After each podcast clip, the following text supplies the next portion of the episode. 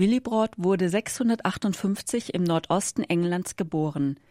Aufgezogen wurde er von Benediktinermönchen des Klosters Ripon in der Nähe seiner Heimat. Als junger Klosterschüler trat er hier in den Orden ein. Von dort ging er als 20-Jähriger nach Irland, wo er im Kloster Rasmelsigi zum Missionar ausgebildet wurde. Dieses Kloster spielte im siebten Jahrhundert eine bedeutende Rolle in der Ausbildung der Missionare, die von Irland aus auf das europäische Festland entsandt wurden. Dort empfing er die Priesterweihe und begab sich im Jahre 690 mit weiteren Gefährten auf die Reise nach Westfriesland, dem heutigen Holland.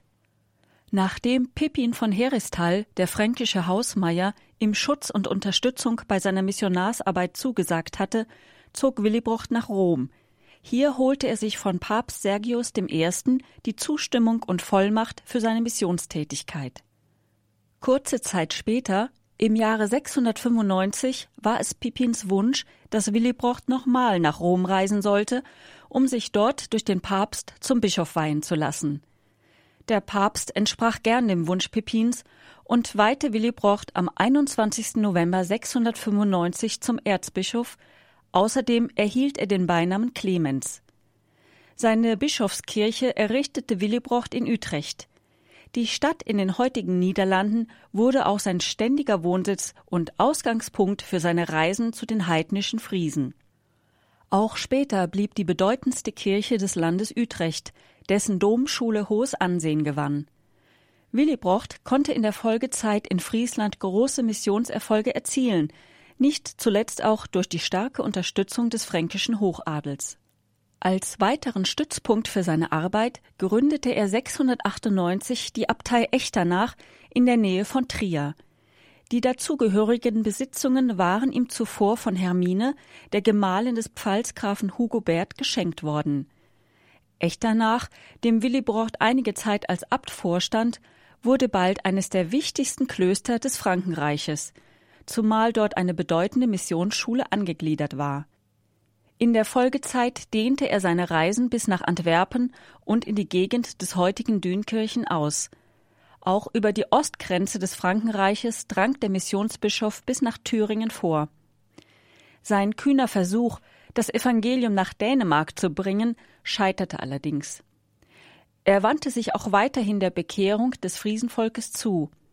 Fünfzig Jahre lang durchzog er das Land, predigte und unterrichtete bis zur völligen Erschöpfung, baute Kirchen und Kapellen und setzte Priester und Mönche ein. Viele seiner Mitarbeiter kamen aus England. Wegen der immer wieder aufkommenden politischen Unsicherheiten ließen sich feste Bischofssitze und geordnete Gemeinden meistens nicht errichten. So ernannte Willibrocht sogenannte Chor- oder Wanderbischöfe, die ohne Diözese von Ort zu Ort zogen. Eine große Unterstützung in seiner Missionsarbeit bekam er durch Bonifatius, dem späteren Apostel der Deutschen. Mit dem Tod des fränkischen Hausmeiers Pippin im Jahre 714 musste er seine erfolgreiche Tätigkeit jedoch unterbrechen. Nun gelang es dem Friesenherzog Radbot unter Ausnutzung der innerfränkischen Wirren große Teile des fränkisch beherrschten Frieslands zurückzuerobern. Radbot war ein großer Gegner Willibrords. Jahrelang wurden zwischen Franken und Friesen schwere Kämpfe ausgetragen. Auch der Besuch des Bischofs Willibrocht bei Radbot konnte den starrsinnigen Heiden nicht bewegen, das Christentum anzunehmen. Ja, im Gegenteil, die Kämpfe gingen weiter und bald sah Willibrocht sein ganzes Missionswerk gefährdet. Radbot zerstörte Kirchen, Priester wurden vertrieben oder getötet. Es bedurfte großer Anstrengungen seitens Pippins Nachfolgers Karl Martell, den Friesenherzog endgültig zu unterwerfen. Nachdem Radbots Macht gebrochen war, konnte Willibrocht sein Missionswerk vollenden und die letzten Stämme der Friesen zum Christentum bekehren. Nach langer und segensreicher Tätigkeit starb Willibrocht am 7. November 739 mit 81 Jahren in seinem Kloster in Echternach. Seine Reliquien ruhen bis heute in einem Marmorsarkophag in der Krypta der romanischen Basilika in Echternach im heutigen Luxemburg. Auf Darstellungen ist Willibrocht als Bischof seltener als Abt zu sehen. Seine Attribute sind Buch, Kind, Quelle, Krüge, Kirchenmodell, Fass, Brunnen und Kreuzstab. Auch Götzenbilder sind ihm auf Darstellungen häufig beigegeben, was auf die Bekämpfung des Heidentums hinweisen soll. Auf seltenen Abbildungen wird Willibrocht von einem Diakon begleitet. Die häufigste Darstellungsform ist jene, wie er vor den Heiden predigt. So auch auf dem wohl ältesten Bild aus dem Jahr 1604 eine Miniatur im Echternacher Retabel. In den Niederlanden wird bis zum heutigen Tag jedes Jahr der Willibrocht-Tag festlich gefeiert. Er ist der Hauptpatron Luxemburgs sowie Patron der Bistümer Utrecht und Haarlem.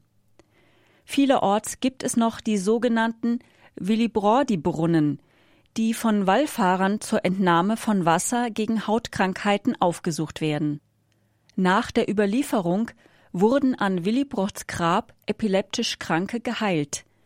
Diese Erzählung wird auch als der Ursprung der seit dem 15. Jahrhundert existierenden und bis heute durchgeführten Springprozession angesehen. Die Prozession beginnt im Hof der Abtei Echternach. Dabei stellen sich jeweils fünf Pilger in einer Reihe auf. Jeder hält sich an seinem Nachbarn mit Hilfe eines weißen Taschentuchs fest. Üblicherweise sind die Pilger mit weißem Hemd oder T-Shirt und blauer bzw. schwarzer Hose gekleidet.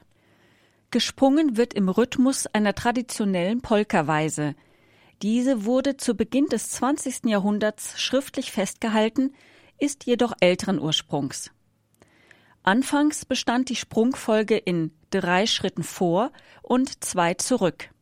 Diese Regelung, die immer für ein regelrechtes Chaos sorgte, wurde 1947 definitiv abgeschafft. Seither springt man nur noch mit seitlichen Schritten vorwärts, abwechselnd nach links und nach rechts, Dabei verweilt man bei jedem Schritt kurz auf dem jeweiligen Fuß und setzt dann mit dem anderen Fuß zum nächsten Schritt an, immer im Takt des Prozessionsmarsches. Pilgergruppen wechseln sich mit Musikgruppen, darunter viele Musikvereine aus ganz Luxemburg und dem nahen Grenzgebiet ab. Die Kirche hat im Laufe der Zeit eine zwiespältige Haltung gegenüber diesem religiösen Tanz eingenommen. Angesichts der Tatsache, dass sich an dieser Prozession jedoch alljährlich 12.000 bis 14.000 Pilger beteiligen, darunter 8.000 bis 9.000 Springer, hat diese Tradition bis heute Bestand.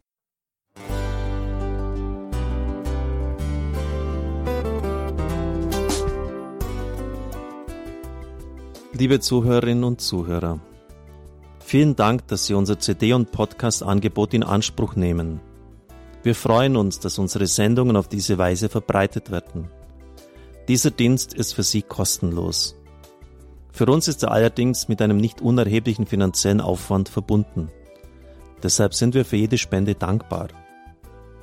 Alle Bankverbindungen unserer Spendenkontos können Sie über unsere Homepage horeb.org unter dem Menüpunkt Spenden einsehen.